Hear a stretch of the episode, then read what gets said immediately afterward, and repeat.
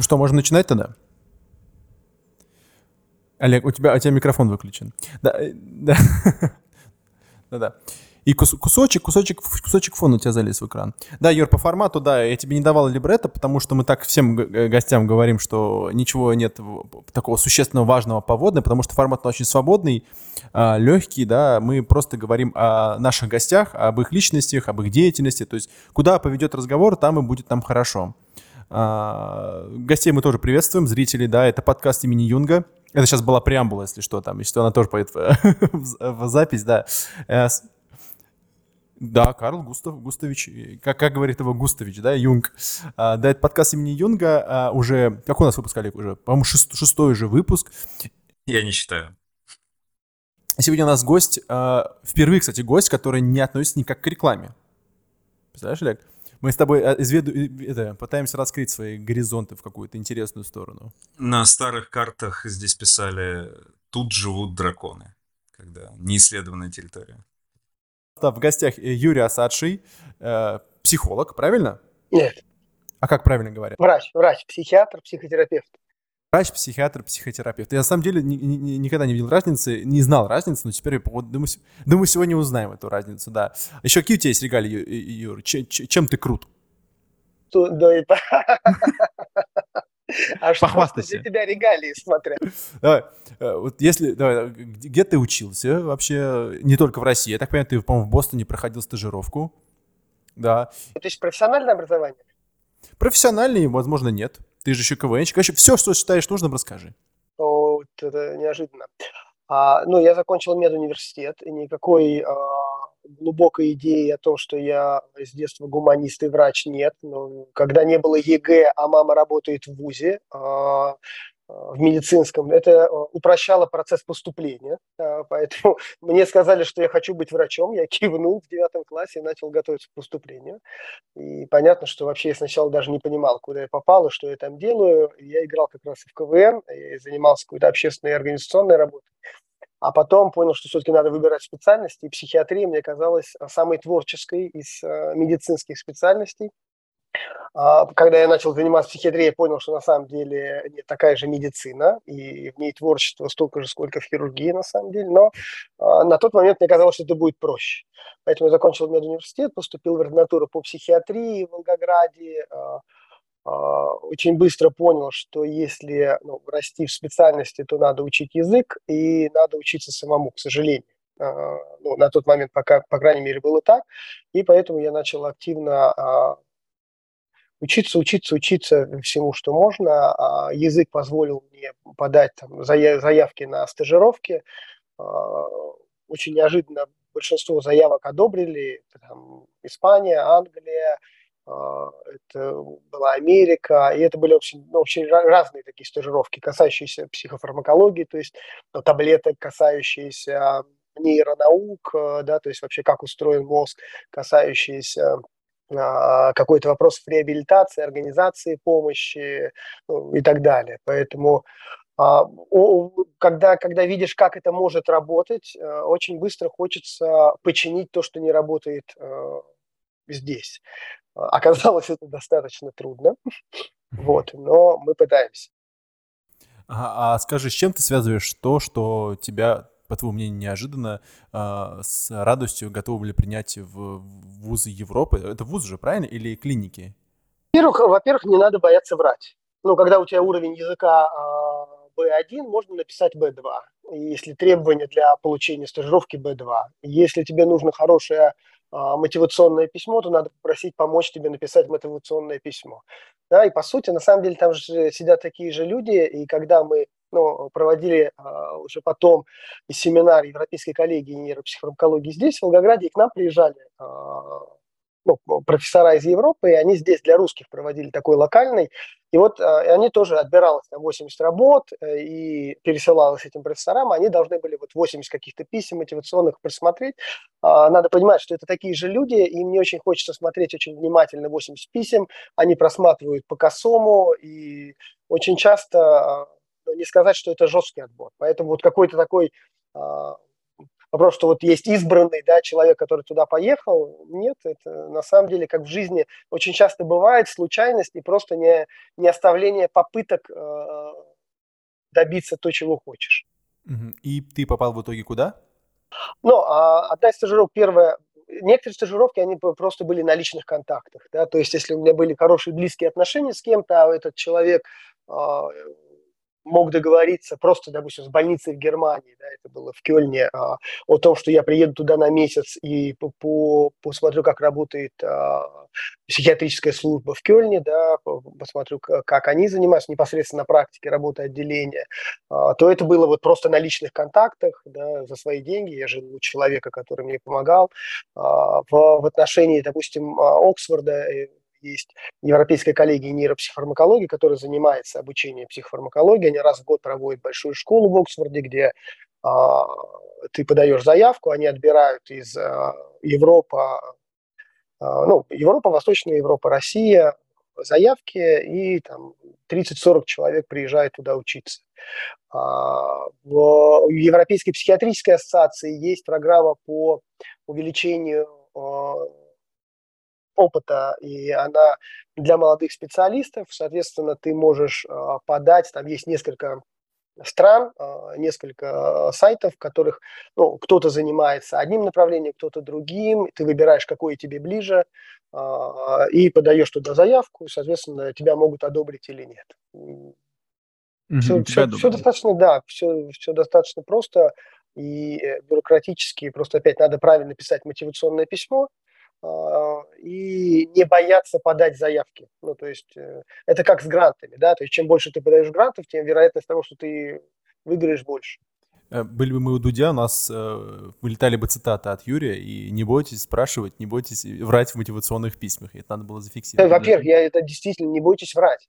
Но не бойтесь врать в резюме, не бойтесь врать в мотивационных письмах. А, понятно, что если вы врете, что у вас уровень, меня один раз так подловили, потому что когда я а, в бытность проходил, я учился в Москве, там, наркологии, и а, понятно, что мне нужно было работать, потому что учеба там была так себе, мне нужна была корочка, а учиться было неинтересно, ну, это была какая-то плохая, ну, не очень учеба. И я решил устроиться на работу, и вот э, я написал про уровень языка, тоже английский, тогда у меня был А, А1, наверное, на тот еще момент, и в одном из рекрутинговых агентств, агентств мне начали просто по-английски разговаривать со мной, на что я улыбнулся, и сказал, зачем вы так делаете? По-русски. Брать умно, чуть-чуть, с B1 до B2.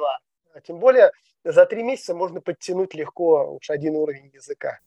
А, Олег, если не ошибаюсь, ты преподавал, да, английский язык. Скажи, большая ли разница между B1 и B2? Я честно скажу, что я понятия не имею, какая разница между B1 и B2. У меня есть байка на эту тему. Когда, будучи студентом, я устроился а, в контору, а, которая занимается репетиторством и преподаванием, а, мне задали вопрос, а, знаешь ли ты, что такое экзамен TOEFL? Я сказал нет. Они говорят, отлично, вот тебе за выходные пособия, с понедельника будешь учить студентов, как сдать TOEFL.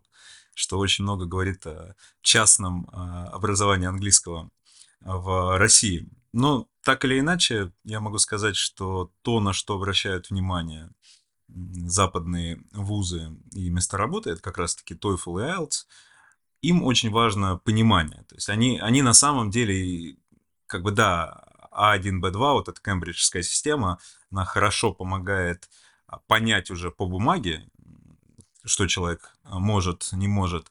А, но по факту любые экзамены пытаются выяснить у тебя одно. Сможешь ли ты на английском языке в рабочей среде выступать, да, перформить. Соответственно, для них очень важно понимание информации и ее последующее воспроизведение, пересказ. Это были два основных таких момента в, во всех экзаменах. Поэтому, я думаю, еще один вывод, э, помимо, а, помимо врите в мотивационных письмах, это, это мое любимое правило «учите языки». Мне кажется, это вообще очень классно.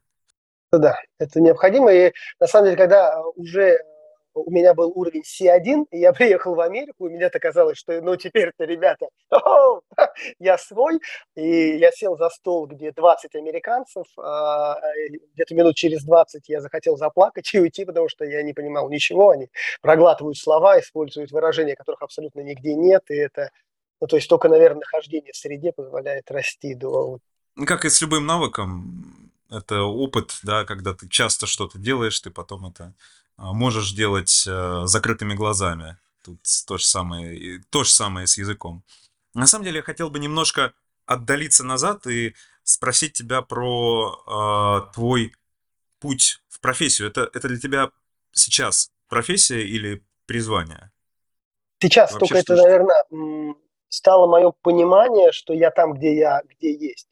Ну, то есть там, где э, я и должен быть с моим уровнем, допустим, эмпатии, вообще медицина, да, как гуманистическая специальность, и я как раз топлю за то, чтобы мы есть это понятие evidence-based medicine, да, то есть ну, а, медицина, которая у нас основана на системе доказательств в цифре. И это абсолютно правильное, и это единственно правильное а, движение в науке, но медицина как специальность, кроме науки вот этой цифры, имеет и психиатрия, и психотерапия, вот они как раз это демонстрируют прям вот прям конкретно-конкретно, имеет другую часть, какую-то гуманистическую, да, если условно а, есть машина, которая тебе выдаст рецепт, и есть человек, который тебя выслушает, да, я бы всегда выбрал человека. Да, и вот это вот ну, желание пока еще, по крайней мере, да, на, на, у нас обратиться к человеку и получиться чуть больше, чем помощь, а что-то еще, для меня сейчас понимание, что я именно вот, вот это даю, и мне это интересно давать, поэтому да, для меня медицина и психотерапия в частности, э,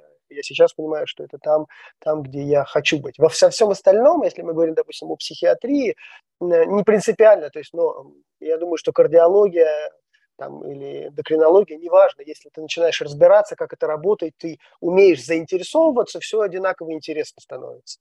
А, но вот это вот добавить немножко душу в специальность, это важно.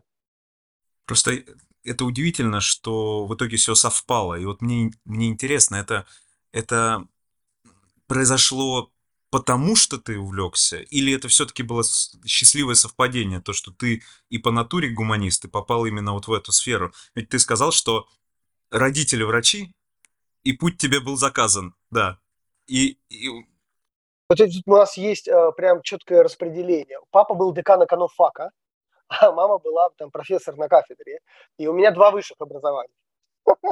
И а второе образование, я не могу сказать, у меня есть образование. У меня нет образования экономического, де юра оно есть, де факто нет, и я там не развиваюсь, не двигаюсь, потому что мне действительно это неинтересно. И, наверное, все-таки, ну, медицина и психотерапия как такая все-таки отдельная часть э, медицины, именно да, с таким элементом, ну, какое-то творчество и чуть-чуть другого контакта человеческого, наверное, да, я рад, что я ее нашел. По поводу творчества, можешь сказать, а, что конкретного ты находишь творческого в своей профессии? Это проблемы людей, что они отличаются, что они все отличаются друг от друга, либо решения. Что конкретно им несет в себе творческий элемент? Это Оно не профессия. Творчество – это как ты подходишь вообще к жизни. То есть, когда ты разрешаешь себе создавать, то есть, да, тебе дают инструменты, но что делать этими инструментами, принимаю решение я, это, во-первых, ты берешь на себя ответственность, да, и когда я разрешаю себе как-то использовать инструменты не так всегда ну, жестко по правилам, это но ну, требует э, все-таки понимания, что я ответственен да, за то, что я делаю. Мне нельзя просто махать там, чем-то. А, и здесь да, творчество – это создание для меня. То есть неважно, а, где а, и да, чем бы я занимался, все равно мне интересно сделать как-то как по-своему. Да, и поэтому вот психотерапия, когда я начинал заниматься, а, в отличие от психиатрии, а, была вот эта вот попытка найти учебник, где будет написано, как, как мне надо, вот, что мне надо сделать правильно. Да, я, условно, я ответственный, я выучу, я сяду, все прочитаю, все пойму, и вот буду делать правильно а это не применяется. То есть оно никак вот не в психотерапевтическом, в личном контакте не пишет. То есть мне каждый раз приходится новый путь находить. Мне каждый раз приходится а, делать что-то, что, может быть, даже я бы никогда ни в другом случае не сделал. Но именно в этом, ты понимаешь, это будет правильно, и это будет полезно для пациента. Поэтому творчество – это вот эту какая-то возможность взять ответственность и применить себя э, к, к стандартным инструментам. Вот по поводу инструментов стало интересно. Можешь ли ты привести какие-то конкретные инструменты, которые используются в психологии? Как, как правильно, психологии или психотерапии? Э, это разные понятия. В твоей специальности, в твоей профессии, да. Какие есть инструменты? Делим очень просто. А, Давай. Психология – это не медицина. То есть это э, не врачебное сообщество. Психиатрия, психотерапия – это врачебное сообщество. Но психологи mm-hmm. могут использовать методы психотерапии, заниматься психотерапией, а э, психотерапевты зачастую сейчас получают образование психолога, чтобы не лицензировать медицинскую деятельность и вести психотерапевтический прием под э, условно официальным юридическим понятием психолог. Так вот, про инструменты. Какие вот есть инструменты, в, используемые в твоей профессии? Что ты используешь, например, а что не используешь? Мне всегда было интересно, как, как лечат людей. В этом и здорово в психотерапии, что ты можешь использовать все. Ну, то есть в, я могу использовать весь свой кабинет. От картин, деревьев, ну, растений, которые у меня растут не, не одинаково, да, до, я, я не знаю, до, до чего угодно, да, рекомендаций фильмов, книг или еще чего-то. Это, а, да, просто инструмент, где я могу через метафору, например, показывать, да, как это работает, а, через какие-то представления. Плюс есть ну, достаточно такие жесткие алгоритмы, да, техники, например, когнитивно-поведенческая терапия, где у нас есть там таблички, всякие задания, там, да, мы оцениваем, ставим какие-то градации и все остальное. Поэтому на самом деле в психотерапии э, инструментом может служить э, все. Вот что написано на планшетках, да, наверное, у психологов. Когда, знаешь, вот бывает э, сцены из фильмов, когда лежит с пациентом, сидит э, э, психотерапевт, и он что-то записывает. Там, наверное, табличка, и он ставит просто баллы, да, наверное, как жюри. Ну, да, тоже наверное, он записывает какие-то важные вещи. Я тоже так начинал записывать. А, во-первых, мне не понравилось это, потому что я теряю контакт с человеком. Uh-huh. Ну, то есть, когда я, я слушаю его, и мне надо записать, я уже оторвался и не слушаю его, а это а, плохо. Поэтому я больше ничего на них не записываю, я на них рисую, если что-то хочу объяснить. Угу. Олег, я придумал причину, сейчас будут люди спрашивать, почему вы не готовитесь к подкастам, я скажу вот так, что вот мы потому что теряем фокус, когда готовимся, мы отвлекаемся на запись, поэтому нам, нам не нужно готовиться, мы все и так можем сделать экспромтом. Я с Юрой здесь э, тоже полностью согласен. Мне кажется, вообще творческий подход — это это некое пренебрежение правилами и то, что общество или какое-то конкретное какая-то конкретная институция считает правильным, да, по учебнику. Я обнаружил, что если иногда пренебрегать правилами, да, и вообще воспринимать правила как что-то написанное на бумаге, грубо говоря, как список рекомендаций в любой отрасли, иногда что-то пытаться находить изобретательно, творчески, то результаты будут намного лучше. Грубо говоря, когда для большинства людей наступает game over, потому что ты там уперся в стену и все, ты вот не можешь это, не можешь это, потому что, потому что так не делают, потому что так нельзя.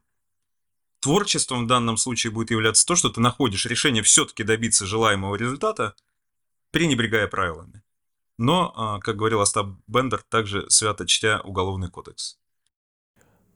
А вот мне, вот мне кажется, что люди некоторые творчество интерпретируют так, что это полное отсутствие правил. Вот вы говорите оба о правилах, да, что ну, прежде чем уходить в творчество и делать какие-то творческие вещи, там, находить творческие подходы, нужно сначала изучить все имеющиеся правила, а уж потом и находить уже исключения. Же верно говорю? Ну да, для меня именно, я не скажу, что это нарушение правил, это интерпретация правил, может быть, вот так. Да, то есть опять, да, если у меня есть правило, да, что как кабинет а, психотерапевта должен быть, ну, условно, уютным, как я его сделаю моим кабинетом, да, то есть, когда человек заходит в мой кабинет, он понимает, что я в этом кабинете, другого кабинета такого нет. Да, для меня это и есть творчество, да, соответственно, что мой кабинет отражает меня. Он отражает психо, кабинет психотерапевта, когда психотерапевт я. Если он зайдет в кабинет моего друга, который а, психотерапевт другой, у него будет другой кабинет, отражать его. Это будет его творчество. Да, и, соответственно, когда я пропускаю через себя и в этот мир, ну, по сути, да, проецирую себя в предметах, в действии, в каких-то вещах, да, в создании, неважно, подхода к рекламе, к э, еще чему-то, да, для меня это и есть творчество, да, и это, иногда правила мешают, да, что действительно, ну, мне надо сделать вот это, а мне говорят, ни, ни в коем случае так нельзя. Но я понимаю, что именно в этот момент, в принципе, да, опять я говорю, что здесь важно понимать ответственность да, что если я беру на себя ответственность за то, что я иду вне правил, я четко понимаю, что ну, это не навредит и не ухудшит. Особенно ну, в медицине, когда мы да, очень трудно представить, что э, вас будет оперировать нейрохирург, и вы скажете «твори». Нет, друг, аккуратненько там, пожалуйста. По инструкции все. При этом психотерапия ну, действительно является очень важной такой медициной да, лечения души. а, я занимаюсь психотерапией уже полгода, хожу. И я обнаружил очень интересную деталь. Я думаю, я впервые... Я, пошел туда, ну, скажем так, с определенным любопытством и не ожидаю, что будет какой-то результат. И когда я, я запомнил момент, когда я начал воспринимать психотерапию всерьез. Когда вот я снял вот эти тренировочные колеса со своего велосипеда детского и пересел на взрослые. Это когда э, мы стали действительно обсуждать какие-то очень темные истории. То, что, то, что есть такая американская поговорка, присказка, dirty little secrets, Гря, грязные маленькие секреты, вот именно грязные. Такие вот, ты, ты не хочешь их рассказывать, тебе стыдно. И вот когда мы стали а, погружаться туда, я подумал, слушайте, а здесь что-то есть. это, это, это, это реально, это реально что-то, что, что... Точно. Да. И я понял, что психотерапевт, на самом деле, как и любой врач, он работает... Я, я не знаю, вот я со своей колокольни, но не знаю, вот с какими-то нечистотами, с чем-то грязным, да, вот, то есть, допустим, стоматолог, вот он должен лечить полусгнившие зубы, да, ну, приятного мало с точки зрения обывателя, да, эстетичного, красивого, романтичного мало. Очень сложно романтизировать там запущенный кариес. И то же самое делает психотерапевт. Он же тоже идет вот в эту темную часть, вот в эти грязные вещи. И он вынужден с ними находиться, он вынужден их вытягивать. Это очень сложная работа, и тогда я... Как раз можно не соглашусь, потому что это не вопрос, а, что он вынужден, но мне нравятся эти части. То есть mm. для меня демоны имеют ровно столько же ценностей, сколько и ангелы. И как раз проблема в жизни, когда мы ее романтизируем, идеализируем и говорим, что вот она, ну, по идее, должна быть вот такой правильной, mm-hmm. а начиная жить реальную жизнь, мы сталкиваемся со всем, что в ней ровно столько же грязи, сколько святости. И вопрос, что ну, наши отношения, да, ну, невозможно, что ну, если мы в этом мире живем, мы не можем половину мира не любить или делать вид, что его нет. Нет, он есть. Да, и то же самое, ну, если я недавно просто ехал в Ростов, увидел дохлую корову, и так я обрадовался, да, и побежал фотографировать. Мы так с детьми ехали. Да, ну, то есть это смерть, это часть нашей жизни, да, это дохлая корова, это есть часть нашей реальности. Мы можем от нее отвернуться или можем сделать шаг и поисследовать чуть-чуть. И если мы делаем шаг, это нас снижает страх, да, и в том числе ну, в таких вопросах, как встреча со смертью, как фактом, да, моей личной смерти, что я ну, рано или поздно должен буду а, принять этот факт и вообще ну, как-то быть готовым к ней. Я возьму сейчас ответственность и постараюсь тему смерти немножко отодвинуть, иначе сейчас подкаст на 4 часа продлится просто, и у нас сядут все гаджеты. На сколько Он... лет, Имин, ты хочешь для себя отодвинуть? Пока, пока, пока что, пока не определил. Пока что там стоит бесконечность, и там уже как-нибудь что-нибудь появится. Вот у меня, кстати, другая ситуация. Олег тоже поделился, что он э, ходит к психотерапевту. Я имеют до сих пор скепсис по поводу э, ну, лечения, психотерапии. То есть моя жена относится к этому очень лояльно, иногда говорит мне о том, что я бы хотела сходить. А я почему-то, мне кажется, и я всегда занимался, есть ли такое понятие, как самолечение. Я когда понимал, что у меня происходят проблемы, я пытался это вычитать и пытался находить э, те же самые инструменты для собственного лечения. Это книги, это люди, это новая обстановка, это новые люди, ну, нов, те же новые люди, да, общение. И мне становилось лучше. То есть я когда куда-то падал в какую-то апатию, в какую-то, так скажем, условно называя себя яму, да, я пытался только сам из нее выкарабкаться, потому что я считал, что если я из нее выйду, я стану сильнее. И каждый раз, когда встречаюсь со сложностями, я, наоборот, им радуюсь, я их не избегаю и стараюсь лечить так скажем, если нормально уместно ты говорить, лечить себя. Вот скажи, как это в, э, в психотерапии называется, когда условный, там, потенциальный пациент говорит, что я отношусь с скепсисом, мне не нужна психотерапия, я справлюсь с этим сам. По-любому же а, ну, есть здесь, да, Ты говоришь здесь немножко другие. Во-первых, ты э, говоришь о том, что мне это помогает, мне этого достаточно. Ну, да, ну нет проблем. То есть зачем я тебе нужен? Я же не буду бегать за тобой и говорить, нет, ну, тебе нужно лечение. В моем понимании, что нашему обществу 30 лет нужна психотерапия, вот всем. Да, учитывая то, что я вижу взаимоотношения детей и родителей, которые я вижу просто на улице, да, э, слушайте, нам всем надо вообще вернуться к вопросу ценностей, смыслов, да, каких-то вещей, свободы, ответственности, да, любви, это нам надо как-то все заново осознать. Но если в твоем случае это работает, ну, ну и хорошо, если, а, условно, есть люди, которые не выбирают вот это вот, я пройду это сам, да, я, э, я должен пройти это сам, я не возьму этой помощи, это как раз, да, а, то, с чем бы я работал. Да, вопрос, научись в этой жизни не все проходить один. Ну, научись принимать помощь, научись быть, проявлять а, ну, какую-то уязвимость свою, и то, что и тебе, невзирая на то, что ты сильный мужчина, совсем справляешься, бывает сложно. Да, потому что нам с детства говорят, что мы там, ну, не, не должны плакать, бояться, там, я не знаю, переживать, а когда у тебя там начинается СВО, когда у тебя там ипотека, дети, и ты вообще не понимаешь, о чем мне как мужчине теперь делать, ну вообще, как, как мне, что мне с этим делать, и хочешь или нет, мне страшно, ну, в этой ситуации, я потерян, и я не знаю, с кем мне это обсудить, потому что общество мне говорит, что я не могу это обсуждать с женой, да, условно, я не могу это обсуждать с девочкой, я не могу, потому что я же должен быть кремень. Но что с этим делать, мне никто не сказал. Да, кроме алкоголя мне ничего не дают, или агрессии, ММА, там, да, где я могу как- как-то экстернализировать их. Тогда mm-hmm. это ну, нам мешает, и тогда мы получаем больше проблем, а на самом деле не преодоление сил.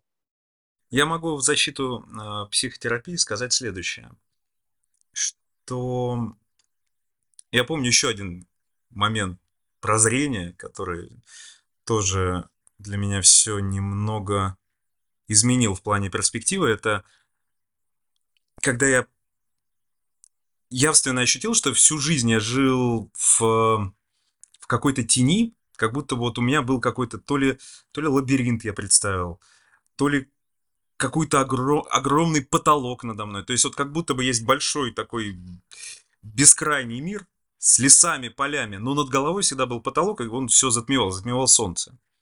И психотерапия помогла понять, что как бы, а там есть вот, там есть еще бескрайнее небо, есть куча всего, что мне затмевало обзор. Я потом понял, что в народе это просто называется шорами. Я понял, что с этими шорами я жил всю свою жизнь, и благодаря психотерапии я немного заглянул как бы вот в этот мир, который, который как бы настоящий, да, который вот вне моих установок и в моем представлении о мире. И вот эта вся эмпирика, как бы вот то, как, как я чувствую мир и каков он на самом деле, это очень интересный челлендж, хотя бы как-то эту опти- оптику настроить, чтобы воспринимать вещи, как они, как они есть, а не то, как тебя научили их воспринимать, и вести себя не так, как тебя научили вести себя. То есть понятие того, что истина, да, вот истинное положение вещей, оно не такое, какое оно кажется отсюда, из этой твоей оптики. Вот это, конечно, для меня огромный, огромный балл в пользу того, что действительно все, все после 30 должны идти в психотерапию, и Мин, и ты тоже. Через два года приду к тебе, Юр. Через два года жди. А я, я тебя не возьму в терапию. Мы с тобой знакомы. А есть какие-то правила, требует их спать с пациентами нельзя, нельзя брать знакомых. Этого не было точно, да. Чертовы правила, видишь, некоторые надо соблюдать. А, то есть, кстати, аффилирован получается, да, и ты не можешь, не сможешь мне качественно оказать терапию. А опять, понимаешь, это, это проблема, что никто не исследовал это, никто, это теория, которая подразумевается, что вот, вот, вот так а, правильно, да, в отношении, а, допустим, сексуальных отношений это однозначно, то есть ты, потому что ты находишься в позиции, ну, по сути, священника, то есть ты, а, к тебе приходит пациент априори в, в, в, вот в этом уязвимом каком-то положении, и тебе эту уязвимость раскрывает. И поэтому это всегда будет насилие какие бы, то есть, ну, отношения, сексуальные, романтические отношения здесь терапии, они возникают, это абсолютно точно неприемлемо, это не должно быть, и это будет в конечном итоге э, насилие над пациентом, даже если он это не осознает, но через какое-то время он осознает. Да, это как, ну, взрослый, который будет, а, условно, спать с ребенком 13 лет как бы ребенок не думал в этот момент, что он тоже хочет, это будет насилие, потому что ну, взрослый находится в другой позиции, в, ну, совсем в, в другом качестве. Поэтому есть те правила, которые действительно не, не обсуждаемы. Да? психотерапии. Вопрос близких, да, если мы говорим очень близких, то это тоже работает, что все-таки у меня есть, ну, как хирург, хирург не возьмет своего сына на операцию скорее, да, потому что я имею эмоциональные с тобой отношения, я могу здесь попасться в некоторые ловушки. А если это ну, какие-то не очень близкие отношения, то мне кажется, что то есть это может работать нормально. Поэтому здесь тоже ну, нет такой жесткой границы, да, где провести эту границу, насколько у нас с тобой близкие или не близкие отношения. Но условно, если твоя жена ходит ко мне в терапию, я не, не, не возьму тебя в терапию.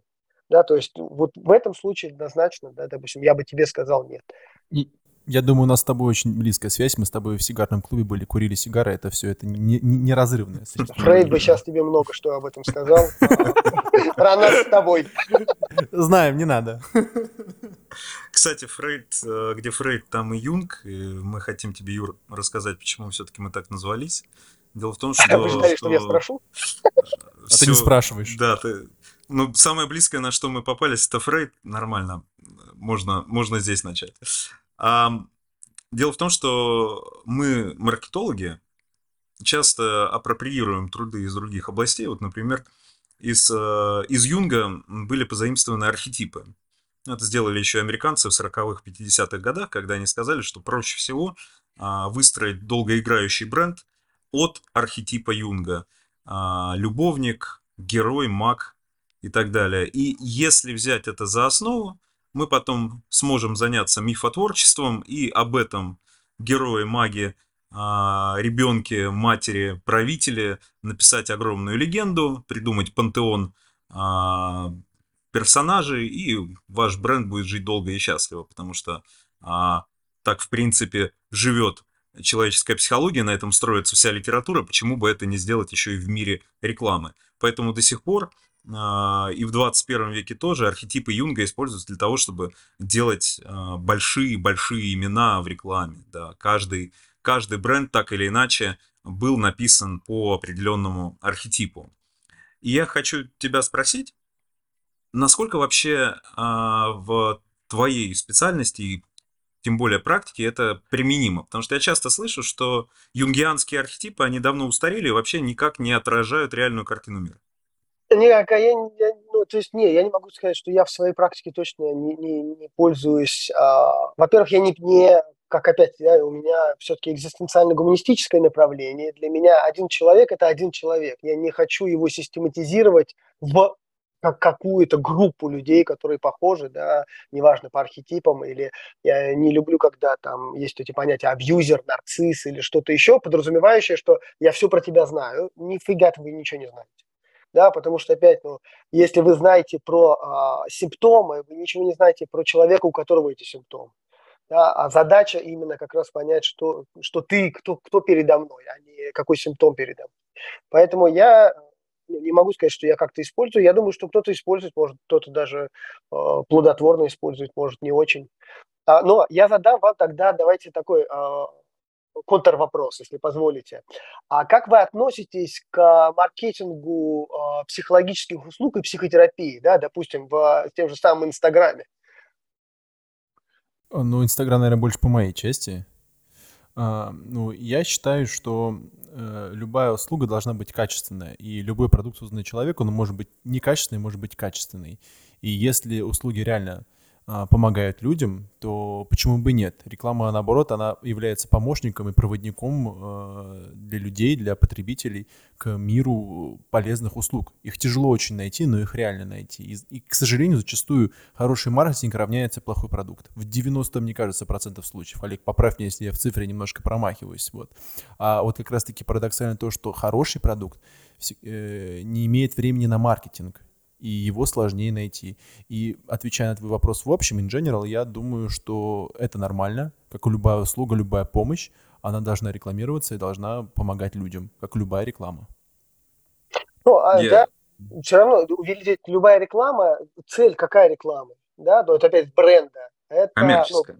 Ну, ну да, увеличение, цель, да. да, мы опять, да, если мы сравним условно Макдональдс а, или какой-нибудь маленький там а, а, ресторанчик семейный, то качество в Макдональдсе, оно, оно будет проще, услуга будет понятнее и проще для других, но качество все равно, как мне кажется, снизится, Да, вопрос, вот произойдет ли то же самое в психологии, если зайти через там, 100 тысяч подписчиков, а, и ты дальше начинаешь просто продавать курсы, циклы, потому что твоя задача, ну, продать уже, да, не, не контакт, а группу, да, либо ты же не можешь расти в цене, что моя консультация будет там стоить 100 тысяч рублей в час. Я хочу продолжить, да, я хочу продолжить мысль Мина, и как раз это ответит на твой запрос, Юр. То, что, почему вообще э, взялась такая, э, такая дихотомия, 90% каче- э, некачественного, 10% качественного, да? Да потому что, в принципе, капитализм предполагает наличие огромного числа некачественных предложений на рынке. Просто потому что так проще заработать, да, капитализм существует, чтобы э, генерировать максимальную прибыль, поэтому находится путь наименьшего сопротивления, чтобы эту цель достигать. И когда подключаются инструменты рекламы, маркетинга, конечно, все будет настроено на то, чтобы в, э, выстрелил некий конвейер да, прорекламировать некий бренд, чтобы он штамповал а, свой продукт как можно большее количество раз. Поэтому а, самый, самый продаваемый продукт и самый идеальный продукт для капитализма – это продукт цифровой. Потому что для его дубликации не нужно прилагать никаких усилий. Ты делаешь некий а, некую программу, и она у тебя дублируется бесчисленное количество раз, и все за нее платят. Поэтому самые богатые IT-компании мира – это игровые компании. А, подростки сидят в якобы бесплатной игре, потом возникает э, окошко, предлагающее тебе купить новые доспехи для твоего героя. Ты доспехи покупаешь, там, в общем, э, миллион подростков нажимают на эту кнопку и генерируется нереальная прибыль, а никаких доспехов нет, и все это находится в виртуальной реальности, и имя ей метавселенная. Это то, к чему, к чему движется этот капиталистический конвейер Кремниевой долины. Поэтому, если говорить о психотерапии, о том, что ты а, сказал самое ценное, это человеческий контакт. Да, это, это лечение персональное, это человек к человеку, то здесь вот эта модель редупликации, она в принципе невозможна. Ты же не можешь посадить а, а, как а, было в замечательном сериале «Кремниевая долина», в, китайском цеху, в огромном ангаре, кучу людей за компьютеры, чтобы они оказывали качественную психотерапевтическую помощь. Нет, эти люди могут только вводить капчу с сайтов, чтобы вводить бесчисленное количество запросов. Поэтому, конечно, для психотерапии в принципе, вот эта капиталистическая модель, она не работает, как мне ну, кажется. А здесь, Если... смотри, э, вот у меня вопрос, знаешь, такой футур трансгуманизма, да, какого-то возникает, и, да, 100-200 лет, и что сделает искусственный интеллект? Ведь мы, то, что мы называем душой, мы-то понимаем, что мы можем душу перевести все равно рано или поздно в цифру, просто нам надо более тонко понимать, и там, ну, очень тоненькие, да, более сложные, может быть, формулы и вещи, но, да, если условно моих праправнуков а, будет укладывать спать Алиса, да, почему в 16 лет а, он не скажет маме, что ты знаешь, Алиса меня понимала всегда лучше, чем ты. Здесь у меня такой, ух, такой холодок, mm-hmm. думаю, что, может быть, этого не избежать. По поводу Алисы, даже, по-моему, был такой социальный эксперимент. Э, на сайте знакомств Алиса отвечала парням. И она реально без всяческих проблем договаривалась о встречах э, с бедными испытуемыми. И все это прекрасно работало. Алиса это уже настоящая. Она реально сейчас укладывает детей спать. У Алисы есть стройные программы, э, которые могут там... Да, Алиса, уложи, там, спой там на ночь сказку моему ребенку. Или расскажи ему сказку, и все это будет работать. Я думаю, что даже не про правнуки, мне кажется, уже скоро твои дети будут активнее пользоваться Алисой, ну и в крайнем случае внуки. А вот говоря по поводу психологии, мне кажется, ты по другую сторону баррикад находишься. У тебя все-таки, знаешь, так называемая бутиковая услуга. Чем, чем индивидуальный продукт, тем сложнее его заштамповать, потому что в нем настолько много нюансов, что это делать невозможно. И в, в дальнейшем при штамповании такого дорогостоящего продукта тяжело отбить расходы на рекламу. Очень важно. Вашим зрителям посоветую здесь фильм, как раз он про это. Есть такой э, фильм «Мечты Дзира о суше». Это документальный фильм про а, японского там а, шеф-повара, ему 80 лет, он 80 лет занимается суши. И у него ресторанчик на 8 мест а, с тремя мишленовскими звездами. То есть 8 человек, там не подают ничего, кроме суши, но он там, условно, 30 лет учился варить рис, э, чтобы он был идеальной консистенции. Преисполнился человек просто в своем искусстве, да? Это та самая бутиковая услуга. Это на самом деле еще статья New York Times, которая наделала очень много шума. Они узнали, как бы во всем мире, в России ее активно обсуждали, а, о том, что онлайн-образование буквально 15 лет назад, да, в середине нулевых, считалось огромным новшеством и привилегией богатых. То есть учиться онлайн, проходить лучшие курсы MIT и колледжев Лиги Плюща. Это было так престижно и так круто. Ты сидишь перед компьютером и слушаешь великого лектора, которого ты бы в жизни не увидел, но, слава богу, есть интернет, и, слава богу, есть онлайн-образование. Так вот, в конце а, в дес, э, первой декады, да, в конце десятых годов, внезапно это так стало пошло, учиться онлайн, что для людей статусных и богатых намного круче найти специалиста, который тебе лично в красивом кабинете будет давать знания. И это теперь полностью изменило вообще эту парадигму. А онлайн и digital инструменты, они стали а, инструментом а, плебеев, да, таким вот. А, тех, кто не может себе позволить а, человеческое персональное общение. А вот у меня, Олег, а, Юр, у меня к тебе есть вопрос. А, встречный. А, ты спросил наше мнение как э, маркетолог, а я спрошу тебя мнение как э, представителя комьюнити. Считается ли это таким фи, когда, допустим, какой-то психотерапевт пытается заштамповать свои курсы, продавать их онлайн и на поток. Вообще, какое у тебя личное отношение, какое отношение это сейчас у комьюнити, если оно есть? Ну, у меня отношение, я думаю, что ну, на данный момент э, абсолютно такое, понимаю, что ну, есть у каждого свой путь да, если у тебя эти курсы покупают, значит, ну, есть потребность какая-то, какую ты, ты реализуешь, и это твой путь. Мне это не интересно. И вот этот вопрос, что я понимаю, это не мое, мне не интересно этим заниматься, мне не интересно ну, переходить в бизнес-модели какие-то, да, просто это мое, мне не интересно. Но для человека, может быть, это интересно, он работает, у него есть на это спрос, так же, как, я не знаю, астрологи, я не против астрологов ну, с точки зрения да, как, какой-то науки, я понимаю, ребят, ну, вот мне так не работает, да, и это э, не совсем то. Но у человека есть этап жизни, где у него определенный этап, да, какие-то архаичное мышление, которое ему надо пройти. Он либо его пройдет, либо нет. И э, здесь, ну, есть астрологи, им это близко, они этим занимаются. Есть люди, которые а, прислушиваются к ним. Ну, главное, чтобы каких-то там крайностей не было, во всем остальном все нормально. Поэтому и здесь. Ну, то есть... угу.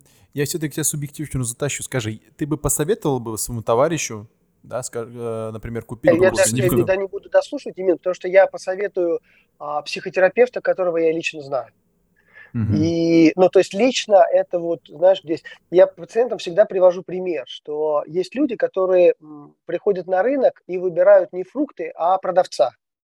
То есть мне не совсем важно продукт, мне важен, кто им торгует. Да? Если я тебе не доверяю, мне не важно, какие у тебя фрукты, я у тебя не буду покупать. Да? Вот то же самое про психотерапию. Да, поэтому, если я условно рекомендую кому-то, я должен тебя знать лично, я должен тебе доверять. Не в вопросе, mm-hmm. твоих, а в вопросе твоей безопасности как человека, что ты ну, не натворишь там чего-то такого. Поэтому э, вряд ли. Но я могу сказать, что да, есть люди, которые приходят, которые очень активны в Инстаграм, которые, но это их жизнь. Вот, и я понимаю, что им нужен такой психотерапевт.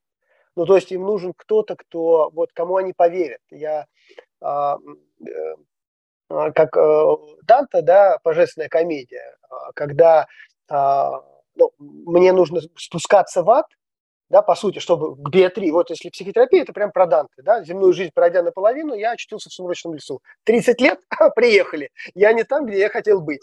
И, а он тоже, кстати, он писал это там около 30 было. Так вот, и, и смысл в этом вопросе, мы всегда хотим прийти вот к Беатриче, к любви, к Богу, вот к этому какому-то светлому, чистому, да, то, что Олег описывает как вот убрать этот потолок какой-то, да, то есть вдохнуть и почувствовать эту жизнь. Так вот, но чтобы туда, к Беатриче дойти, мне надо в ад. В аду как-то вообще не очень туда хочется идти. И мне нужен проводник. И Вергилий, вот этот проводник, это не просто мужик, который условно сказал, привет, я тебя проведу. Это проводник, которому я верю да, и там Вергилий это был ну, поэт, который, э, и он был поэт, и он э, ему доверял, потому что он его знал. То же самое в психотерапии. Вопрос, у тебя будет пять психотерапевтов, они будут говорить одно и то же. Но одному ты веришь, и у тебя это включает изменения. Ты понимаешь, да, вот здесь что-то для себя осознаешь, как-то двигаешься. Во всех четырех нет. Да, так же, как, ну, не знаю, есть э, человек, условно, у него там три судимости, э, да, представь, там 90-е годы прошли, и он приходит, и у него на приеме сидит там, я не знаю, ну, такой, э, какая-нибудь психологиня, которая говорит, вам надо почувствовать момент, дышите. А он сидит, у него нос на бекрень, он, он думает, блин, как бы мне не сорваться на Герыч, блин, потому что я 10 лет не употребляю, но сейчас хочется. И, ну, он, он не пойдет за ним. Ну, просто это разные люди, да, не в то, что она плохая, это не его терапевт. Поэтому я и понимаю, что у меня, я не самый лучший психотерапевт, но у меня есть мои пациенты, да, вот определенные, которые, они ходят, ищут меня, и когда они меня находят, я радуюсь, потому что я их нашел, они меня, и мы думаем, о, здорово, вот у нас с тобой все получится. Красиво. Ну и стандартный вопрос, который, я думаю, тебе не раз задавали. Ходят ли психотерапевты к психотерапевтам? Да, ну, то есть, во-первых, а, ты не можешь понимать человека без понимания себя. То есть мои взаимоотношения с миром – это мои взаимоотношения с собой. Да? Если я в себе не, не, не глуб, у меня нет глубины меня, то я не могу в тебе открыть эту глубину. Да, поэтому, ну, то есть это условие, мне надо сначала разбираться с собой и работать э, с терапевтом. Плюс есть э, супервизии, опять, что ну, все-таки должен быть кто-то, кто контролирует, да, то есть процесс, удерживает тебя в какой-то там парадигме. Для меня трудно с супервизией, потому что для меня никогда непонятно, как, ну, условно, ты можешь, да, а, понимать моего пациента по моим рассказам, да, но не находясь с ним вот в этом контакте какое-то длительное время. Поэтому супервизор часто он говорит про, про меня, да, а не про моего пациента, да, про то, что мне может мешать, да, где-то в, там, в, в принятии или еще в каких-то вопросах. Поэтому, да, должен быть психотерапевт, и это очень трудно найти психотерапевта, психотерапевта, вот вопрос э, для слушателей, наверное. Как ты нашел своего психотерапевта и как вообще людям искать своего психотерапевта? Только рекомендации? Да, так же, как и работает. Э, мне кажется, ну нет, сейчас есть всякие ресурсы, там, да, какие-то типа Зигмунда или еще что-то, где... Альтера. Но это очень трудно, даже как на продукторов. Если вы зайдете искать себе гастроэнтеролога, ну, все равно как-то боязно. И здесь немножко, мне кажется, боязно в психотерапии. Mm-hmm. Поэтому но все равно в медицине продолжает работать сарафанное радио, и оно ну, ты говоришь моего, как, как, например, человек, который, ну, твой знакомый, можете посоветовать твоего индивидуального э, психотерапевта. Это же то же самое, что по словам. Да, никак. То, я, то есть он не советует мне, он советует человека, которому он доверяет, он его знает. Да, допустим, mm-hmm. так же, как другой психотерапевт, а мне говорит, слушай, Юр, вот есть она, да, допустим, да, вот терапевт, и она такая, вот она ну, хороший, то есть я тебе могу ее рекомендовать. Подойдет она мне или нет, не факт. Ну, то есть я с ней начинаю работать, и дальше я уже понимаю. Поэтому если пациент приходит, допустим, ко мне, например, я им всегда говорю, слушайте, переспите с этой мыслью. Ну, вы познакомились со мной, э, встретитесь с одним, с двумя терапевтами, еще. Ну, просто немножко вот пощупайте, и дальше вы уже выберете, потому что это игра в долгую да, ну, где-то вы заходите в терапию, в выстраивание отношений, поэтому я за то, чтобы лучше потратить там три часа времени своего, но все-таки из чего-то выбрать, что есть личный опыт. Ну, как это понять? Вот я, общем, пришел к тебе, да, и у нас случился с тобой диалог. Я пришел ко второму, третьему. Я такой, типа, так, мне с ними тремя было, в принципе, интересно, в принципе, хорошо. А, как сделать выбор? Вот как, как, как действовать, э, когда ты сталкиваешься с такой дилеммой? Есть ли какие-то, не знаю, шаги, либо ощущения, либо еще как это, как с любовью, что должно что-то как-то внутри дзынькать, либо что-то еще. Я вот не могу именно дать этому определение, прошу тебя в этом помочь. Ну, ну вот смотри, а, мне очень трудно, потому что здесь уложить в определение вот это в алгоритм мне не, не работает. Ну, то есть а, это как раз, ну, знаешь, как я всегда э, сравниваю это, когда ты пришел в церковь, да, допустим, ты верующий, подходишь к батюшке и говоришь, слушайте, короче, я купил вот самую большую свечку, Теперь к какой мне иконе подойти, чтобы вот наверняка, чтобы контакт случился. Ну, да, ты понимаешь, что, блин, ну, это, это, не, это, это, не, не про это. То есть, ну, ты не сможешь прийти к духовному через рациональный мир. Так же и здесь. Ты, когда приходишь в компанию незнакомую, да, у тебя 10 человек там, ты а, хочешь или нет, ты кого-то выберешь. Ты просто скажешь, вот он мне приятен по внешнему виду, по одежде, по его манере, по парамимике какой-то, да, по, по каким-то вещам ты уже скажешь, вот из них из всех я бы хотел поговорить с ним. То же самое и в психотерапии, то есть, ну, ты поймешь, Ну, то есть поймешь, с кем, кем, с кем ты бы хотел остаться, да, и с кем бы ты хотел дальше продолжать. Mm. Сердце подскажет.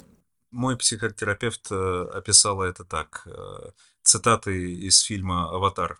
Там был момент, когда главный герой выбирает своего а, ездока, там такие огромные птицы на птеродактиле. Друг Макто.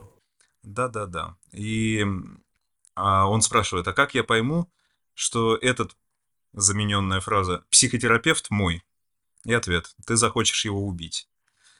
Потому что я, я обнаружил, что почти каждый сеанс ты, ты приходишь с каким-то рассказом вообще, как, как прошла неделя, и как прошел день. И, ничто не предвещает беды, но в какой-то момент вы находите какое-то проблемное место, и, и психотерапевт вот, в, в, в моей терапии на, находит способ так перевернуть это с ног на голову, что я схвачусь за голову и задумаюсь, а почему я так делаю? А почему я всегда оказываюсь вот, вот в этой передряге? Это, это, это, мы, эта мысль крайне неприятна. Это, крайне неприятно осознавать себя вот в слабом положении, что у тебя действительно есть что-то, что тебе мешает, вот эта заноза сидит у тебя очень долго, и вот ты не можешь с ней ничего поделать. И вот это как раз момент, да. Конечно, это очень неприятно слышать. Очень неприятно, что тебе кто-то указывает. Да, вопрос э, психотерапевта – это а, заслужить эту возможность сказать тебе правду. Да, потому что ты должен быть настолько безопасным, чтобы это не выглядело как раз как оценка или критика, или как ты лошара, ты все сам испортил, да, а в позиции, слушай, а подумай, давай посмотрим. Да, и для меня, почему я люблю профессию, потому что ну, у меня есть мой Netflix. Да, то есть ко мне приходит человек, и у меня отлично поехали новые сезоны и ты понимаешь, что-то там новое, новое, а через полгода, О, вот это да, думаешь, что ж ты молчал-то полгода-то, и ну, как это может быть неинтересно. Если психотерапевт не заинтересован, это почувствуется как неискренность, тогда э, через одну-две сессии ты задашь вопрос, зачем я сюда хожу. Вот он, я думаю, задача нашего сегодняшнего подкаста заставить, чтобы после него Эмин пошел на психотерапию. Потому что мне, мне очень хотелось бы увидеть Эмина, а, которому деликатно, но очень явно показали на какое-то а, какое-то проблемное место. Вот это, это, мне кажется, очень полезно вообще. Очень полезная история. могу сказать, что мне в этом плане помогает жена. У меня... Объясню почему. У меня были очень э, близкие отношения с мамой, и я никогда не боялся ничего говорить ей. Она все обо мне знает. И я эти отношения спроецировал на, на отношения с супругой. Я искал такую женщину, перед которой мне не стыдно будет говорить о своих проблемах, о любых проблемах. Я об любых просто говорю, любых, я говорю реально любых. И когда я в первый раз попробовал это сделать и услышал то, что и мне стало легче. Так, я не услышал то, что хотел услышать, наоборот даже. Я услышал то, что не хотел услышать, но мне становилось легче. И тогда я понял, что вот это та самая женщина. И я думаю, Юра, у тебя так же. Я, я когда вижу вас с супругой, мне кажется, у вас то, тоже гармония. Именно убить друг друга готовы. Все, все правильно, все аватар, теория аватара, все подходит. Я теперь понял, почему жена Эмина хочет найти себе психотерапевта, а Эмин говорит, да нет, Да, возможно, по этой причине. Она, несет оба этих все в порядке, а жена говорит, господи, а, да мне нужен психотерапевт. И вот я не стесняюсь перед ней плакать, я не стесняюсь перед ней говорить о всех своих проблемах, и мне, и мне реально пока это помогает. Пока что помогает, опять-таки, да. Посмотрим, что будет дальше, и я не исключаю того, что я пойду к психотерапевту. Я помню наш разговор с Юрой, мы готовились с тобой к Теду, я помню, тебе не делился с тобой этим. А, и мы готовились, обсудили сначала ну, дела, ну, как обычно с Тедом бывает, вы оба у меня выступали, вы знаете, сначала 10 минут по делу, а потом 50 минут обо всем а, на свете. Из-за этого, кстати, я люблю подготовку к Теду, потому что, ну, очень интересно общаться о разных темах. Я помню, мы с тобой заговорили о депрессии, ты мне дал очень хорошее определение, я не буду сейчас там долго его описывать, да, но я когда вышел от тебя, ну, из твоего кабинета, я почувствовал легкость. Думаю, а, наверное, это вот так работает. Мне стало очень легко и, и спокойно. Хочу завершить вот эту тему, которую Эмин поднял. А, возможно ли терапия реально от человека не терапевта? Может ли, а, может ли происходить вот, вот такое? Потому что а, я, как и в жизни любого молодого человека, имеющего доступ в интернет, наступает тот этап, когда он начинает читать про Чикатило. А, все материалы дела, всю хронологию и, и так далее, и так далее. Мне было интересно тот... Ну, это что-то, о чем мне надо поговорить со своим психотерапевтом. А, был такой, меня очень сильно заинтересовала фигура психиатра, который его раскрыл. Для тех, кто не знает, Бухановский, да, да, да. Он а, исключительно по материалам дела составил портрет этого человека, вплоть до того, что он женат, у него есть дети, и примерно какая у него может быть профессия, что работает на заводе и так далее, и так далее, и так далее. Интеллигентный человек. И когда подозреваемый был пойман, он просто зачитал а, тот а, портрет, который он составил по материалам дела этому Чикатило, и тот расплакался, потому что все в точности совпадало с историей его жизни. Он даже указал на те проблемные места, которые, скорее всего, тяготят его душу.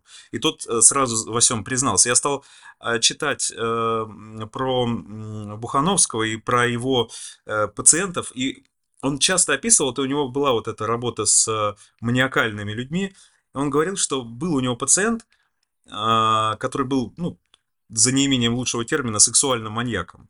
И был период жизни, когда у него была сожительница, и она выполняла терапию своим присутствием, своим общением с ним, которая, собственно, вот эти все его негативные стороны сдерживала. И тогда я впервые понял, что, оказывается, терапия, она может быть не только с профессионалом, да, терапия, она может происходить как сама собой. Возможно, то, что а, Имин со своей супругой практикует, когда Имин приходит со своими проблемами, это, это действительно так? Это действительно так работает? Мне, во-первых, да. Ну, то есть я, если честно, я все равно считаю, что психотерапия, в отличие от психиатрии, это не количество навыков каких-то, да, это твоя глубина как личности, да, и те исследования, которые есть, они говорят, что в результате психотерапии важен не метод, каким ты работаешь, а важны терапевтические отношения, личность врача, твои отношения с ним и насколько ты работаешь между сессиями, то есть вообще думаешь, что ты там выполняешь и все остальное. А как ты психоанализ, там, КПТ или еще что-то не принципиально. Так вот, но если мы говорим, допустим, да, есть такое понятие э, животной эмоциональной поддержки да, для э, людей с расстройством личности, например, да, когда психотерапевты могут написать, что вот это животное, да, оно человеку помогает. То есть он его просто держит, ему там, ну, в Америке могут разрешить взять в самолет или где-то в гостиницу, да, потому что этому человеку э, животное его реально лечит, вот а, создает эту безопасность. Поэтому я думаю, что да, другой человек может быть, да, но вопрос, а хочет ли а, жена Эмина быть психотерапевтом Эмина? В этом и отличие, что условно, да, когда я а, нахожусь в контакте с а пациентом, это очень близкий контакт, это очень такой а, личный контакт, но все-таки это моя работа. Это не моя жизнь, да, моя семья повседневная, где я эмоционально там привязан или еще что-то. И это разные вещи. Да, где-то оказать вот эту секундную поддержку, где-то в момент – да, но стать твоим психотерапевтом, наставником, ну, может быть, вот эту роль наставника где-то в единоборствах, да, выполняют тренер, там, может выполнять, да, или а, твой там профессор, а, научный руководитель. Наверное, какая-то психотерапевтическая роль, наставническая такая может быть. Но вот а, разделение, что кто-то из родных, он будет твоим психотерапевтом, мне кажется, это я двигаюсь как по жизни. У меня есть линия, когда я в стабильном состоянии. Для меня есть два критерия стабильности. Это я тренируюсь, я читаю. Вот если я тренируюсь и читаю книги, то я, значит, я в нормальном состоянии и чувствую себя хорошо. Как только что-то из этого проседает, я начинаю задумываться, начинаю немножко копаться в себе, находить какую-то проблему и начинаю разговаривать с супругой. Вот примерно так. То есть есть момент линии, когда двигается хорошо, есть вот именно падение немного вниз, да, и вот тут мы начинаем разговаривать, и снова управляется ситуацией. Не, Ильич, вот это нормально. Для этого и нужны супружеские отношения. Да. Ну, то есть это близкий человек, с которым ты разделяешь свою жизнь. Поэтому, ну, а опять, что значит а, хорошие отношения, да, если твоя жена будет, ну, условно, как это говорят там психотерапевты, не в ресурсе, да, ей будет тяжело, у нее должна быть возможность сказать, Имин, слушай, я, ну, сейчас мне, мне тяжело это все, да, как, как-то вникать в это, да, и ты же, ты же не скажешь сволочь, да, ты скажешь, да, не проблема, да, угу. я попробую ну, решить по-другому происходит наоборот, когда ей тяжело, я включаюсь. То есть в этом плане у нас э, такой, такой бартер. То есть мы, мы друг друга подлавливаем, когда мы понимаем, что кому-то хуже, чем другому, то да. Ну, конечно, будет странно, тяжело, когда мы, нам будет плохо, но пока до этого не доходило. Надеюсь, никогда не дойдет. Четвертый, нам нужна твоя жена. Ну, чтобы понимать сейчас, да, как это выглядит с ее стороны. А, да, ну не знаю, как с стороны выглядит. Мы, я... Смотрит эфир, потом с, с тобой это обсудят. Надо, чтобы меня не было. Это, это очень важно. Знаешь, это эффект э, того, как код Шрёдингера, понимаешь, что ты, ты должен отсутствовать элемент наблюдателя. Я должен уйти, она даже с вами поделиться, но она будет знать, что я это посмотрю, поэтому эксперимент будет нечистым. Мы никогда не узнаем правду. Вот все. Закрыли тему. А, слушай, у меня вопрос сейчас. Я думаю, Олег, да, у нас уже выпуск потихоньку подходит к концу. Давай... Столько всего, столько всего, столько всего, столько всего, Я тоже на не самом могу деле, просто, просто, спасибо, Юр, спасибо, Юр. А вы, с вами интересно. Ну, во-первых, с вами комфортно. Это же важно, опять, ну, насколько вы задаете все равно ну, атмосферу. Поэтому мне хорошо с вами. Я думаю, я, я, я думаю, что в нас с Эмином тоже умер- умерли психотерапевты, мы тоже большие гуманисты. А я очень любил, я очень любил слушать лекции, э, э, забыл его имя, Зигмунда Фрейда. О, представляешь, вылетело из головы. Я читал Юнга, его про архетипизацию, э, типологию, все вот прочие вещи. И я вот «Тысячеликого героя» хочу уже прочитать. Мне вот тысячу раз советовали эту книгу про этого героя, я вот хочу это сделать. Давай, э, Олег, такой формат сделаем. По одному вопросу, Юрий, и потом перейдем к нашему аутро. Вот у меня вопрос какой. Я недавно сталкивался со статистикой, Юр, того, как насколько популяризируется э, психо- э, психотерапевтические услуги онлайн и офлайн, неважно. И я э, заметил рост, прочитал о росте на 60%. Понятное дело, что это связано с февралем, да, и с мобилизацией и так далее. Скажи, ты лично связываешь это только с этими двумя а, вещами, двумя событиями, либо это в целом наше общество начинает развиваться и начинает э, рушить внутри себя и вокруг стереотипы о том, что психотерапия это лишь только для реально клинически больных людей? Но, не, во-первых, э, давайте, нам мы опять, мы всегда почему-то думаем, что мы живем э, в стабильном мире и применяем ну, наши э, стандартные условные знания в момент, как будто жизнь не меняется. Даже если мы посмотрим на 20 лет, объем информации, который э, есть в доступе, он увеличился. А уровень стресса, он ну, действительно растет. Да, скорость растет, скорость просто ну, действия и скорость принятия решений. И нагрузка на твою нервную систему растет. И не увеличивается количество шизофрении, потому что она не стресс-ассоциированное заболевание. Да, у нее есть ну, такие более там, генетические, биологически детерминированные вещи. Но растет количество тревоги, расстройств там а, личности, злоупотребления а, психоактивными веществами, да, потому что, ну, мы сталкиваемся с новым миром, условно, как в нем жить, мы еще не умеем. Да, ну, то есть нам надо учиться. И здесь психотерапия отчасти, ну, мы понимаем, что нам нужны новые инструменты для того, чтобы справляться. Потому что не- несмотря на то, что антидепрессанты появились, количество суицидов не уменьшается. Да, это значит, ну, то, что нам э, мы не решаем проблем. Но, конечно, внешние факторы, допустим, да, пандемия, когда у нас опять закидывает куда-то, где у нас нет ответов, как, что делать, да, опять СВО, где мы, никто же не думал, что мы вообще в этом окажемся, да, А, как жить, да, ну, то же самое, это не только рост антидепрессантов, в сентябре уже был там 77% по сравнению с сентябрем того года. То есть понятно, что люди ищут помощи, вообще как мне преодолеть и справиться с помощью психотерапии, с помощью а, препаратов, да, кто-то начинает а, алкоголизироваться, кто-то там что-то еще делать. Дай бог, что люди начнут э, находить тот, тот способ, который более эффективен. На данном моменте это психиатрия, психотерапия, наверное, все-таки более эффективна, чем алкоголь.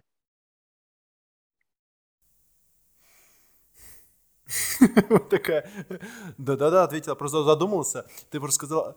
Я, я чего вообще задумался, потому что ты говоришь, что все это дело растет, и оно будет продолжать расти. Будет ли какой-то момент, когда все это пойдет на, вниз, по ниж- вниз по нижней траектории, или это всегда будет бестановочно расти? Я э, за последние несколько лет э, перестал э, предсказывать будущее. Потому что я понял, что это абсолютно бестолковая вещь, и я, да я понятия не имею, куда что пойдет. А, то есть нам надо понимать, что такое диагноз. Диагноз – понятие юридическое. Ну, то есть мы называем диагнозом то, что мы а, собрались, там какая-то группа людей, и отнесла этот а, критерий к этому диагнозу, как наркотики. Да, у тебя алкоголь не наркотик по одной простой причине, что он не отнесен к перечню наркотиков. Хотя Мгм. все, ну, то есть все пок- показатели наркотика у него есть. Это наркотик с точки зрения, ну, да, как а, все остальные. А, то же самое с заболеваниями, да, гомосексуальность. Там, это был диагноз, потом это перестало быть диагнозом. Почему? Потому что собрались там врачи, сказали, слушайте, короче, а, проблема-то у ребят не из-за того, что а, а, они там а, той или иной ориентации. Проблема из-за того, что мы их лечим. Если мы их не будем лечить и скажем, что ребята, отстаньте от них, это все ну, э, не проблема, то а- они перестанут страдать, совершать суицид, алкоголизируются и все остальное. Все, Мгм. значит, нам не нужен этот диагноз. Да, я не буду, то есть это полемика будет там, да, ну, а, перегибы, не, не важно. То есть, ну, а, это, это действительно так. Нам надо понимать, что такое страдание есть или нет. Да, поэтому и здесь, ну, через какое-то время мы можем начать считать диагнозом то, что сейчас не считаем. Да, и наши бабушки с дедушками бы сказали, Имин, хватит херней страдать, ну, давайте уж, вы что тут фиготенью занимаетесь? Это был такой фильм замечательный «Белые росы» с Санаевым когда он говорит, слушайте, мы с вашей матерью 40 лет душа в душу прожили, ни про какую любовь не знали. Что вы здесь начинаете фигней заниматься, какая-то любовь у них? Да, и, ну, что будет через 50 лет, 100 лет, я да, не знаю. Придет ли мой правнук и скажет, папа, это мой корги, я буду с ним жить, мы любим друг друга. Ну, корги, корги красивые собаки, есть перспектива, вот выбор одобрил. Вот видишь, да, то есть с чем мне придется столкнуться, да, готов ли я буду столкнуться. Я помню для себя одну картинку, которую я понимаю, что вот она мне очень трудно была. То есть когда я был в Америке, там была какой-то журнал лежал, и фотография была трансгендерная э, женщина, которая стала мужчиной, но перестала принимать гормональную терапию для того, чтобы вскормить грудью. И сидит такой бородатый мужик, с грудью и кормит ребенка. И я понимаю, что мой мозг просто вот он ну, не состыкуется никак со всем моим принятием, да, то есть, ну, мне на это надо время осознания как-то, ну, то есть мне нужно в этом быть, я не могу это просто, да, вот как-то понять, мне нужно с этим человеком условно проконтактировать, да, поэтому здесь в психотерапии есть сложные тоненькие места, которые, к сожалению, все это время могут быть использованы в политических целях, да, так же, как там э, текущая шизофрения, если ты не веришь, что мы идем к коммунистическому светлому будущему, ты дурак, значит, тебя надо лечить. Шизофреник. Да, да поэтому ну, это очень тонкое место. И гуманизм, да, условно, человечность – это основа нашей специальности, чтобы мы как-то все-таки ну, где-то не, не поддались да, на какие-то другие вещи, там, политические или еще что-то. Угу. Олег, да, к твоему вопросу перейдем, да. Да, я хочу перейти от гуманизма к трансгуманизму. Мы, мы с ним еще не закончили.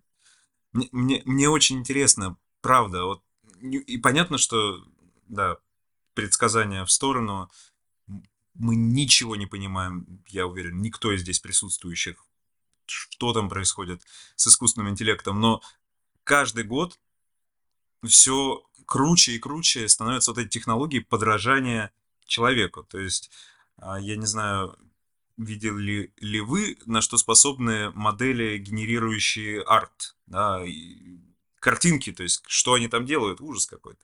Им скормили кучу а, работ настоящих художников разных стилей, и теперь они могут воспроизводить и комбинировать, то есть они могут а, Сикстинскую капеллу, потолок воспроизвести в стиле аниме, да, и в принципе как бы если сравнивать жанры, то Кон гениально, да, то, скорее всего, в, в аниме это, эта работа выглядела бы именно так. И теперь тексты, потому что а, модель, которую фондирует Microsoft, она сейчас отвечает на вопросы, ну, там в основном ей задают что-то про, про программирование или какие-то гугловские запросы, там, не знаю, расскажите там про историю а, Персидского залива и Аравийского полуострова, и он тебе дает какой-то текст, причем а, можно еще там немножко это кастомизировать. Например, расскажи мне а, эту историю только если бы мне было 5 лет, да, чтобы понял пятилетний ребенок. Он тебе ее немножко иначе рассказывает. Но в, в общем и целом тот самый пресловутый тест Тьюринга, который гласил, что если человек, сидящий в закрытом кабинете, ему подносят а, на его а, вопросы ответы, записанные на бумажке, вот если человек скажет это написала машина или это написал человек, вот если он машину примет за человека, значит тест Тьюринга пройден, и этот искусственный интеллект, он а, выдал себя за человека. Так вот, вот эти системы уже успешно этот тест проходят. Вопрос. Психотерапевт машина. Если скормить ей все... все... Да, да. Я, я уверен, что это не вопрос машина. Это мы опять мы пытаемся наш мир представить в будущем, как он будет выглядеть. Да, условно, какая-то... Это но кони, конечная точка, я могу представить, что есть сознание да, в файле, и это и есть осознание. Для меня это неимоверный экзистенциальный страх, потому что, ну, условно, я оказываюсь вообще неограниченным, да, вот просто как э, точка осознания, как, да, вот, вот это информационное поле, для меня это понятно с точки зрения, мы, мне кажется, мы можем туда прийти. Ну, то есть это логичный путь, куда мы можем идти. А, и поэтому ну, какая-то машина психотерапевта, условно, которая там сидящая, да, и говорящая, я тебе сопереживаю, конечно, ну, нет, но она будет выглядеть по-другому, но она сможет выполнять эту функцию, давать что-то, понимать и осознавать, и э, не иметь при этом тела. И я думаю, что это неплохо. Это просто этап развития, да, но это как амфибии пытаться жабры запихать. Но не работает так. Ну, то есть, э, да, это как, ну, если надо будет, киты вернулись, да, и здесь то же самое. Если что-то будет надо, ну, где-то мы сделаем этот виток развития, который будет нужен. А так надо смотреть, любоваться, как, как это все большое, и как это все сложно, и насколько, и делать вау, и радоваться. Я вспомнил э, популярное эссе Венюра Буша – о том, что машина никогда не заменит человека, и что мы всегда будем в перспективе жить в гармонии с машинами, и они будут помогать нам, мы будем помогать им. Поэтому говорить о том, что машины полностью заменят э, психотерапевта, я бы не стал. Мне кажется, просто видоизменится индустрия, если ее корректно так называть. Она будет помогать, но мне кажется, именно в вопросе творческого решения каких-либо проблем, да, и вопроса, вопроса эмпатии человек не заменит ничто. И как показывает да. Мне знаешь, как это кажется будет выглядеть? А, будет такой же подкаст, но будут три машины, которые будут говорить то же самое, что ты, будут говорить, вы знаете, наверное, человека никогда не заменит машина. Но функ... Вот это мета-ирония просто будет какая-то. Машина над собой или надо мной. Что, может неплохо. быть, нам нужен будет человек, а, да, вот. да, ну он будет повторять то что, то, что я говорил, да, и что, то, что я потенциально могу сказать. А вот что-то вот новое на этом стыке найти, мне кажется, машина не сможет сделать. Хотя я надеюсь, надеюсь, что я ошибаюсь, и, что, и мир что-нибудь еще новенькое откроет. Но полностью, мне кажется, нас не заменит. Давай сделаем так. А, а, Homo sapiens как виду там около 200 тысяч лет, там, да, гоминидам там сколько, в районе 3 миллионов лет. А, и что, мы за эти 3 миллиона лет нашли очень много нового, да? Угу. Учитывая, что Солнце в красный гигант превратится примерно через 5,5 миллиардов лет, у нас есть время. Или есть время, да, у вида, который нас заменит. у нас, да. Я в этом э, споре на стороне машин, чтобы вы знали, я для протокола хочу. Мне, мне кажется, мне, мне кажется, если машины заберут у нас рутину, которая неизбежна в любом деле, даже которое ты любишь. Даже если ты очень сильно любишь психотерапию, не знаю, Юра, ты можешь согласиться или опровергнуть. Но я думаю, бывают и плохие дни психотерапевта. Бывают такие, такие дни, которые ты не хочешь проживать. Вот, черт возьми, вот сегодня я не хочу заниматься психотерапией. Мне кажется, бывают такие дни. Он был в понедельник, я позвонил и отменил запись, потому что я заболел, мне было плохо, я поехал домой. Но, опять, для меня же жизнь как раз, мне интересно проживать ее и такой да, но здесь мне, я понимаю, что и невозможно вот, ну, невозможно вот этого вот утопической картины, да, если мы сейчас все сядем где-нибудь на Бали с э, коктейлями, у нас э, счет э, долларовый и все хорошо, но через 2, 3, 4 месяца мы начнем себе задавать вопросы, что что-то не так, а? Ну, то есть нужно что-то как-то, ну, что-то надо делать-то надо что-то, да? Конфликт должен быть. Вот я обожаю литературу, я обожаю драматургию. Я буквально, я всю свою работу строю на принципах драматургии, то, что должен быть конфликт и должно быть превозмогание. Потому что если ты превозможешь, тогда триумф будет сладкий. А если будет сразу триумф, то какая в этом сладость? Я просто вел к тому, что бывают такие вещи, которые надо превозмогать, но было бы здорово, если бы мы еще вот эти все труды, вот этот пот и кровь направили не знаю, вот на что-то не связанное с желанием, знаешь, заработать деньги, заработать на хлеб. Вот чтобы, да, чтобы хлеб он был, а мы бы делали новую скульптуру, или мы бы делали, писали картину. Мы просто, или, ну, просто хотя бы э, понимали смысл, понимали ну, профессии учителя. То есть мне да. надо осознать, что я даю детям и в чем моя ответственность. Да, посвятили бы это детям. То есть в какой-то момент я бы не против дать э, руль э, автопилоту. Я бы не, не против дать руль роботу, чтобы он взял на э, вот какие-то вот эти вещи на себя, и, и я не буду ревновать. И, и, зачем? Зачем ревновать к рутине? Мне кажется, проблема, что мы как раз с этими вещами не справляемся сейчас. Вот с этими да, смыслами, духовностью, которой, которой нужна ровно половина как. И опять вопрос сопротивления. Э, у меня был один пациент, который вот мне, он, я всегда привожу пример тоже, он э, говорил с радостью, говорит, я простоял 40 минут на гвоздях. Ну, знаете, стоят на гвоздях, говорит, вообще огонь 40 минут. И я его спрашиваю, а ты смог бы простоять 40 минут на свитере? Вот мягкий такой пушистый свитер. Он говорит, нет, а зачем? Да, иногда смирение, возможность воспринимать отсутствие сопротивления, вот это вот давление, это навык, которого у нас нет. Да, и это тоже, чему нам надо учиться для того, чтобы ну, не гнаться только вот в, за целью, за, за какой-то точкой, а еще иногда быть в процессе. И... Да, мы привыкли превозмогать. Да, коллеги, мы уже переходим, коллеги, хотел сказать, друзья, коллеги. Это привычка, извиняюсь, по Фрейду. Да, да, давайте, мы уже переходим просто к манифестации, давай э, закончим потихонечку выпуск. И, Юр, а, я, обычно у нас э, мы желаем что-нибудь нашим слушателям. А, я бы хотел задать тебе вопрос, да, так, что ты пожелаешь, допустим, молодым э, эти людям, которые хотят решить свои проблемы с помощью психотерапии, или которые имеют какие-то проблемы. Что им можно пожелать в, в, будущем, в перспективе, прямо сейчас? Человек имеет проблему, он смотрит нас. А, э, не бойтесь боли. Боль делает вас глубже. Если вы научитесь выдерживать страдания и боль, это, эта жизнь становится намного глубже и интересней. И глубина, которая нас пугает, когда мы видим темноту под собой и не а, решаемся в нее нырнуть, она очень сильно нас ограничивает. Поэтому психотерапия – это не спа-процедуры, это а, не очень комфортно, но это делает вас глубже. Поэтому психотерапия делает нас глубже, и не нужно бояться боли. Но не делает, она просто вам показывает, что вы глубже, глубже, чем вы думаете. Глубина Здорово. всегда была. Да, да, да, да. Просто да, нужно да. ее найти. А в конечном итоге там где-то в самой глубине вы встречаетесь с Богом, вообще с осознанием, с чувством, и уже а, понимаете, что все, все, теперь все ясно. Юр, я тебе желаю... К концу, да, я тебе, я тебе не знаю, что тебе пожелать, на самом деле. Ты, да, Олег, заметил, что последние два выпуска у нас прям с цельными личностями, ты не знаешь, что им вообще пожелать. Просто желать оставаться. Знаешь, как говорят популярный тост друзья. Оставаться быть таким, таким же классным, да.